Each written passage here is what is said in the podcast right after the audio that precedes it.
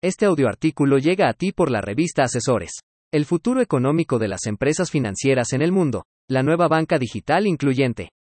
Por Oswaldo Reyes Corona. El mundo ha tenido un cambio cuántico en la banca y su vinculación con la disrupción de negocios. Existen hoy signos muy profundos de que la banca o los bancos, como hasta hoy los hemos conocido, están por desaparecer.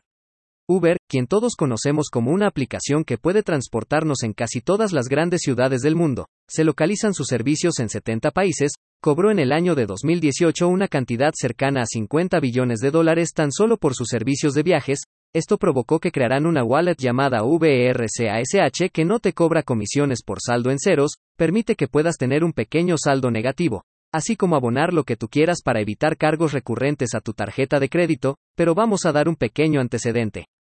Hoy en día, existen cerca de 6.000 taxistas tan solo en la ciudad de New York, que tienen una deuda cercana a los 500.000 dólares por el famoso Medallion, la autorización del clásico Yellow Car que vemos por toda la Gran Manzana.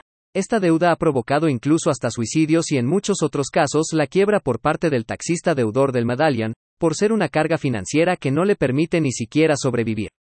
Ser dueño de un Medallion en la época de los años 80 era garantía de una vida cómoda llena de deudas pero al fin y al cabo cómoda. Aún así en aquellos años y ahora aún más, las jornadas de trabajo de un extranjero, casi siempre era un hindú, árabe o pakistaní al volante, eran extenuantes, podrían ir de las 12 a las 24 horas de trabajo, todo dependía que tanta comodidad y que tantos bienes quería poseer el deudor y su familia.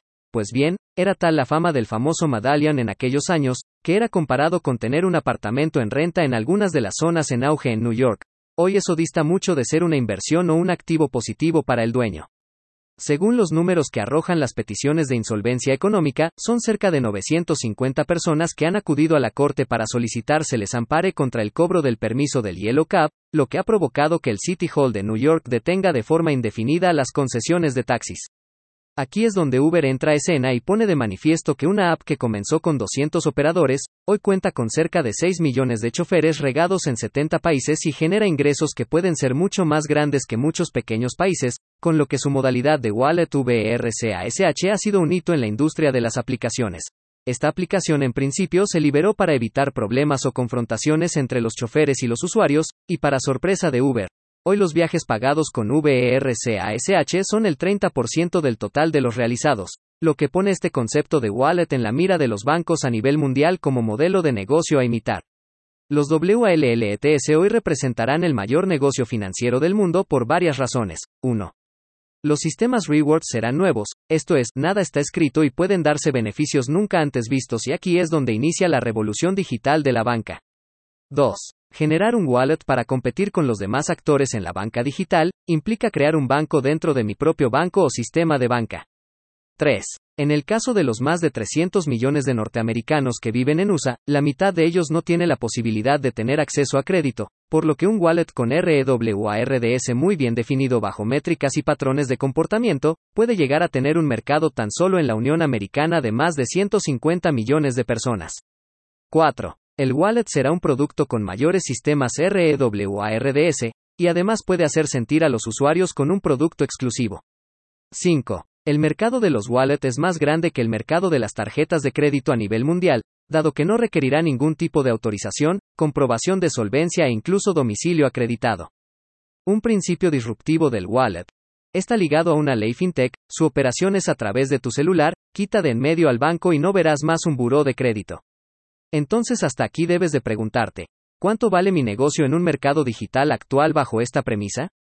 O peor aún, ¿mi empresa va a sobrevivir ante estas nuevas tendencias digitales de negocios? Uber es la empresa con mayor disrupción digital en el planeta, su organización tecnológica es única, opera con varios centros logísticos en varios países y dicho como mero dato informativo, tiene más de 400.000 webs donde sus choferes pueden dejar sus comisiones pagadas en diversos consumos digitales. El mercado de la banca incluyente ha dado el giro más inesperado en el país del Perú, a través del Banco del Estudiante. Este banco con un sistema financiero con responsabilidad social, brinda educación financiera a niños y jóvenes para que entiendan la sustentabilidad y su vinculación con la banca. A través de la recolección de basura se genera valor económico. Este sistema de banca incluyente ya está siendo conocido y aplicado en otras partes del mundo. La misión principal que tiene Banco del Estudiante es hacer que los niños y la juventud se vuelvan personas 100% fintech pero con valores sociales, incluyentes y sobre todo con una visión mucho más ecológica del planeta que la que tuvieron generaciones precedentes. El Banco del Estudiante inició con 26 clientes en el año de 2012 y para este año de 2019 estiman cerrar con 3.500. Otro ejemplo que ha dado la vuelta al mundo es Banco Original en Brasil, un banco 100% digital con más de un millón de clientes, cuenta con la mayoría de servicios financieros que conocemos, pero tiene la novedad de dar informes de tus transacciones como saldos o balances a través de Instagram. Como todos sabemos, Instagram nació como una aplicación social media para subir fotos y compartir entre aficionados a la fotografía. Hoy es una de las redes sociales más importantes, incluso superando a su hermano mayor Facebook, en tráfico, métricas mucho más atinadas en tiempo real y con la capacidad de interactuar face to face con personalidades, artistas, empresarios e influencers.